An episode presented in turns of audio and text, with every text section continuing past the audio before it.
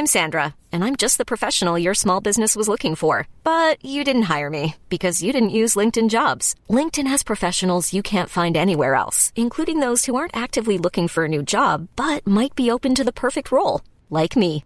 In a given month, over 70% of LinkedIn users don't visit other leading job sites. So if you're not looking on LinkedIn, you'll miss out on great candidates like Sandra. Start hiring professionals like a professional. Post your free job on linkedin.com/achieve today. Bonjour à tous et bienvenue dans ce mini-épisode du podcast Sens Créatif enregistré lors du festival Nîmes Illustre début juillet. Lors de ce week-end, j'ai eu le plaisir de rencontrer les artistes Roxane B, Vincent Mahé et Virginie Morgan venus présenter leur travail lors de la conférence Plein les Mirettes. À la fin de chaque présentation, j'ai eu le plaisir de discuter brièvement avec chaque artiste et d'animer un petit temps d'échange avec le public. Ce sont donc ces mini-interviews que je vous propose d'écouter durant le mois d'août. Vous remarquerez que vous n'entendrez pas spécifiquement les questions posées à la fin, mais je vous ai laissé les réponses, histoire d'en faire profiter à tout le monde. Alors aujourd'hui, je vous propose de découvrir l'incontournable illustrateur Vincent Mahé. C'est parti on est honoré que tu aies, euh, accepté de participer. Oui, je pouvais pas refuser ça à Marie-Laure. ben oui. Parce que vous connaissez depuis longtemps, je crois. En fait, Marie-Laure a fait un passage dans mon atelier.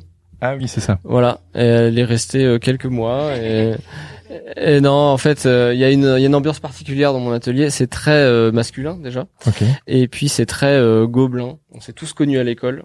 Et du coup, il y a un esprit un peu de, un esprit de caserne, un petit peu. Je sais pas si je résume bien.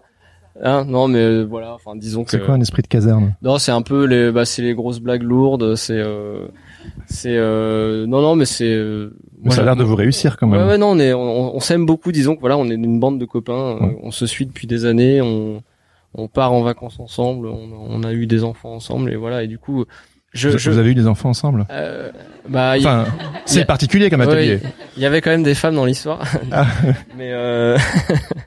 Mais euh, non, disons que j'imagine que c'est difficile pour euh, pour quelqu'un qui arrive de, de on va dire de, de s'intégrer. Oui, voilà. d'accord, c'était pour pour la, la page d'histoire. mais j'ai mais j'ai mais j'ai adoré faire la connaissance de Marie-Laure à cette occasion. Mais, en plus, on parle euh, ce, ce, lors de ce festival du fait de vouloir fédérer la communauté artistique. Ben pour le coup, euh, vous vous êtes rassemblés et euh, je crois que ça vous a aidé dans vos carrières aussi de vous rassembler dans ce dans ce lieu qui s'appelait le bureau Monsieur, Madame ou Messieurs Dames, Messieurs Dames qui est devenu bureau maintenant. au départ, bah, au départ, en fait, on appelait on a appelé ça Messieurs au pluriel et Dames au singulier parce qu'en fait, il y avait qu'une dame, c'était mon épouse et elle a quitté l'atelier. Donc après, on a on voulait pas juste appeler ça Messieurs. Enfin, ah oui, oui. voilà, en fait, on l'appelle plus Messieurs Dames aujourd'hui on l'appelle euh, l'atelier quoi. Oui, oui. Mais euh, non, non Mais le fait de venir tous ensemble, euh, d'avoir un regard l'un sur l'autre. C'est vrai qu'il y a eu un effet sur cet atelier. on on était un peu dispersés dans des studios d'animation où on travaillait un peu l'illustration dans notre coin. Et puis le jour où on s'est rassemblés, bah il y a eu un bruissement un peu quoi. Les gens se sont dit ah ils s'installent en atelier. Puis après il y a eu un bah quelqu'un qui a fait venir un DA pour lui faire visiter. Puis après quelqu'un qui a il y a eu des conversations qui se sont créées, et en fait, il y a eu une petite étincelle euh, qui s'est passée. C'est vrai qu'à partir de ce moment-là, on s'est tous un peu lancés et, euh, et le truc a pris quoi. Ouais, il y a Il y a qui dans votre atelier? Alors, il y a Tom Ogoma, euh, grosse star. C'est gros copain toi. c'est mon, c'est mon, c'est mon, c'est mon pote, c'est mon pote. Qui, qui, qui, qui m'impressionne voilà c'est euh, on, on, on, a grandi ensemble quoi dans le dessin. C'est vrai que c'est depuis les études. Depuis les études, on a fait nos études de Gobelin ensemble. Il y a Bruno Mangioku qui est son mhm. euh, acolyte avec qui ils ont fait des films et, et qui maintenant lui aussi fait de l'illustration euh, de son côté. Et puis euh, après il y a Florent Remise, enfin tout un tas de Lila Popins aussi, mhm. qui fait du papier découpé, qui est absolument absolument bluffante aussi, magnifique ce qu'elle fait. Et puis et puis alors j'ai pas tout le monde en tête, mais on a eu des on a eu des gens qui sont venus, qui sont repartis, et voilà. Et après il y a le, il y a un noyau dur, on va dire de 4-5 personnes qui est là depuis le début. D'ailleurs, en parlant des débuts, euh, aujourd'hui, euh, tu es un peu une figure incontournable d'illustration française, du travail international, etc. Je pense que beaucoup, beaucoup de personnes connaissent ton travail. Euh, mais je me demandais, c'était comment à tes débuts? Est-ce que tu pourrais nous en parler? Alors, à mes débuts, euh, mes débuts dans l'illustration? Ouais. Ouais. Bah à mes débuts, c'était, j'ai pas lâché la rampe de, l'animation tout de suite. On va dire que j'étais, euh, j'avais besoin du statut intermittent pour euh, survivre. Puis, euh, j'avais toujours des liens avec l'animation, les gens me rappelaient, etc. Mais quand on a lancé l'atelier, on va dire que j'avais six mois devant moi où je pouvais un peu être libre de créer des choses. Donc j'ai fait pas mal d'images pour euh, alimenter un book, quoi. Et puis après, j'ai un peu tapé à la porte de, de DA, de magazines que j'admirais pas mal, genre 21, ouais, ouais. choses comme ça. C'est là que je t'ai découvert. Ouais, et ben voilà. Et puis en fait, ils m'ont confié d'abord un petit article, et puis ensuite euh, la couverture, et puis après euh, le de. Après, j'ai trouvé un agent. Voilà, uh-huh. Ça, ça aide. Ça aide toujours. ouais, ça aide mm. beaucoup. Euh, même si bon ils prennent 30%, mais bon euh, c'est vrai que ça, ça vaut le ça vaut le ça vaut le risque en fait parce qu'ils nous ramènent des boulots qu'on pourrait jamais trouver euh, tout seul. Quoi. Ouais, tu crois que sans un agent ça aurait été compliqué pour toi? Je sais pas. Rétrospectivement, je pense que j'aurais pas je, ça aurait pris un ça aurait pris un peut-être un virage différent. Peut-être que je mhm. serais allé vers quelque chose de plus euh, peut-être je serais allé vers quelque chose de plus personnel, peut-être que j'aurais fait plus d'auto-édition. Enfin, et les gens qui font ça, en fait, je les envie aujourd'hui parce qu'ils ont, ils ont, ils ont une liberté, une, une liberté, un truc comme ça. Et moi, euh, c'est vrai que tout de suite, euh, je pense que ça tient aussi. On a tous un rapport très personnel au travail on a on a hérité ça moi je, moi j'ai hérité ça de mon père je l'ai vu bosser comme un malade tout le temps dans son restaurant et tout ça et je pense que j'ai ce rapport là au travail où il faut que je bosse tout le temps hmm. si le téléphone sonne pas euh, j'angoisse euh, donc euh, je, je même quand on part en vacances je prends un boulot enfin c'est vrai ouais non mais j'arrive pas à dire non quoi vraiment je suis toujours un peu débordé et et donc donc voilà ça s'est fait comme ça pour moi Ouais, d'accord. de prendre les boulots à la suite les uns des autres quoi. Et ça s'est jamais arrêté. Et ça s'est pas trop arrêté, ouais. ouais. Et juste en exclusivité mondiale pour les gens ici, est-ce que tu pourrais nous raconter ta plus grande galère professionnelle? Euh, Oh putain, il y en a plein. Euh, plus grande galère professionnelle. Euh... Bah, il y a des galères, euh, il y a des galères horribles genre euh, une DA dans une agence qui fait du luxe, une femme horrible qui n'aime pas du tout ce que je fais et je me demande ce que je fais là et je fais image sur image et je deviens fou en fait mm. et je claque la porte et je dis bah j'arrive pas.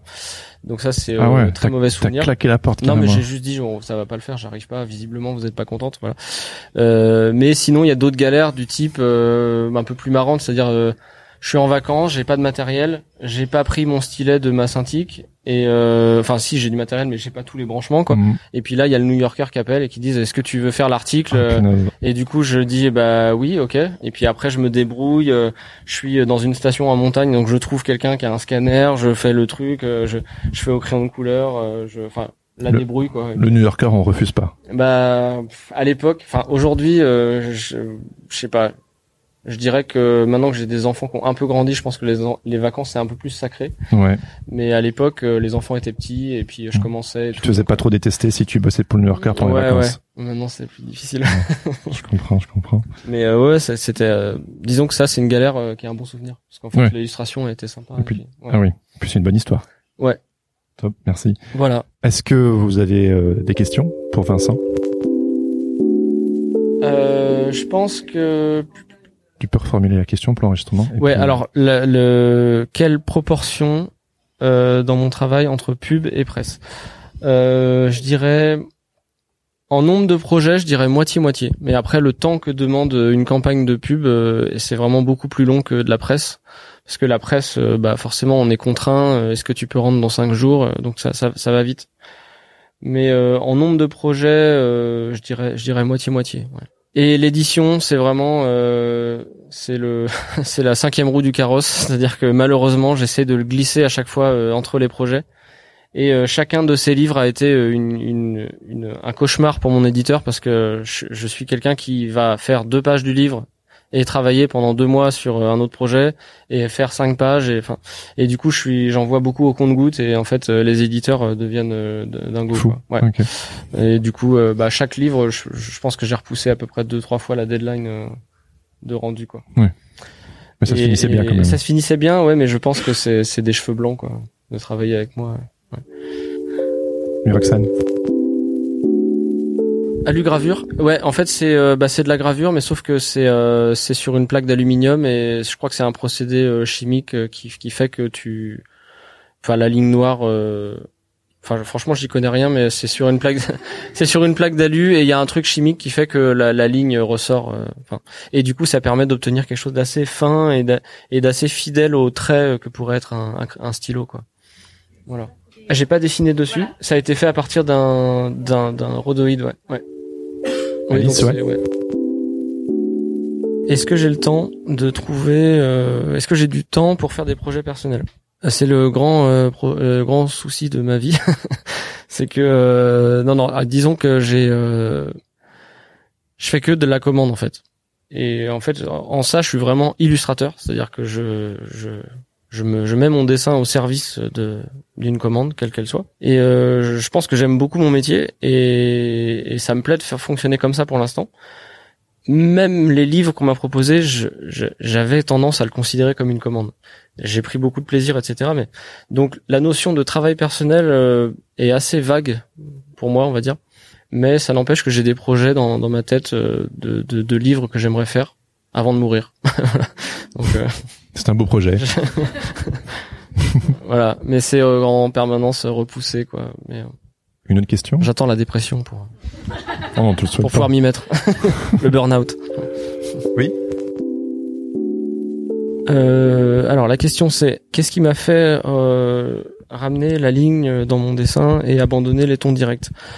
Euh, bah, Plusieurs facteurs. D'abord en fait, je faisais à l'époque je faisais énormément de carnets euh, de croquis. J'avais toujours un Moleskine sur moi et j'avais au rotring, je faisais en permanence du, du dessin d'observation. Et plus je dessinais, plus en fait euh, le style que vous voyez là commençait à infuser dans le dessin d'observation. C'est-à-dire que quand je faisais un personnage, il commençait à avoir ce style, etc. Et en parallèle de ça, tous mes boulots de commande, je le faisais avec ce truc de sérigraphie, de ton direct, etc. Et un jour, enfin plusieurs personnes, notamment des amis de l'atelier ou même euh, mon agent de l'époque, euh, m'a dit mais enfin c'est c'est dommage euh, la ligne euh, qui est une grande partie de ton dessin euh, n'intervient pas dans ton dans ton univers et et c'est une grosse perte quoi.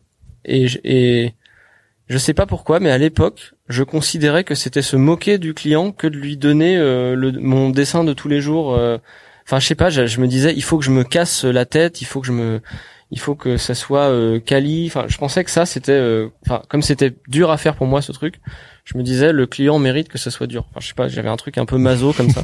Et, euh, et en fait, un jour, j'ai eu une proposition d'un projet où pareil, euh, c'était, euh, il fallait faire ça vite. Et en fait, euh, bah, j'ai fait la ligne et j'ai rempli les couleurs et j'ai envoyé. Le client a adoré et moi je considérais que je m'étais moqué de lui. En fait, je me disais mais j'ai fait ça en deux heures. Je pense qu'il va s'en apercevoir que je me que je me fous de sa gueule. Et en fait, de fil en aiguille, je me suis rendu compte que bah, que c'était ça. Enfin, c'était aligné quoi. Ouais. ça, ça marchait comme ça. Comme quoi la facilité parfois euh, ça bon. exactement, exactement. Ouais, faut pas se prendre la tête quoi. Merci beaucoup Vincent. Merci.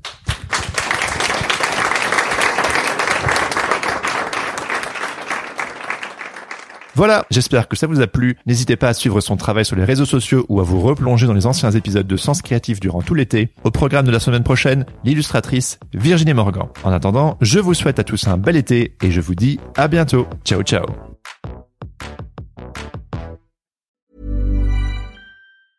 Hey, it's Paige DeSorbo from Giggly Squad. High quality fashion without the price tag. Say hello to Quince. I'm snagging high-end essentials like cozy cashmere sweaters, sleek leather jackets, fine jewelry, and so much more. With Quince being 50 to 80% less than similar brands. And they partner with factories that prioritize safe, ethical, and responsible manufacturing. I love that. Luxury quality within reach. Go to quince.com slash style to get free shipping and 365 day returns on your next order. Quince.com slash style.